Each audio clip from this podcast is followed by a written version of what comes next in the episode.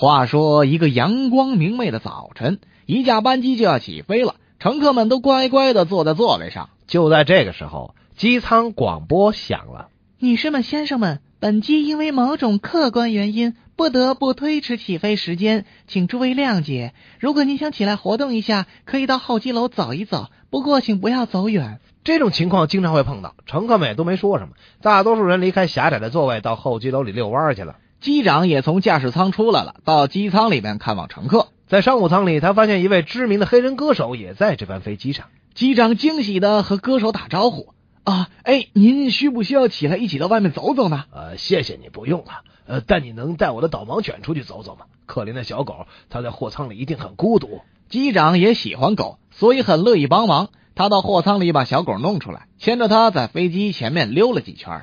机长戴着深色墨镜，牵着导盲犬在机场漫步的情形，被待在候机楼里的乘客们看见了。到了登机时间了，所有的乘客都不敢登机了，坚持要求换航班，换航班。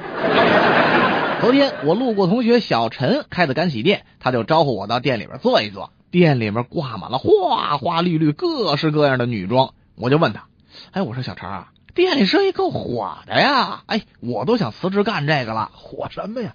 附近连开了好几家店，把我生意都抢光了。我这已经两天都没开张了。这么多衣服，蒙谁呀你？你小子准是怕我跟你抢生意吧？实话告诉你吧，这些呀，那都是我老婆的衣服。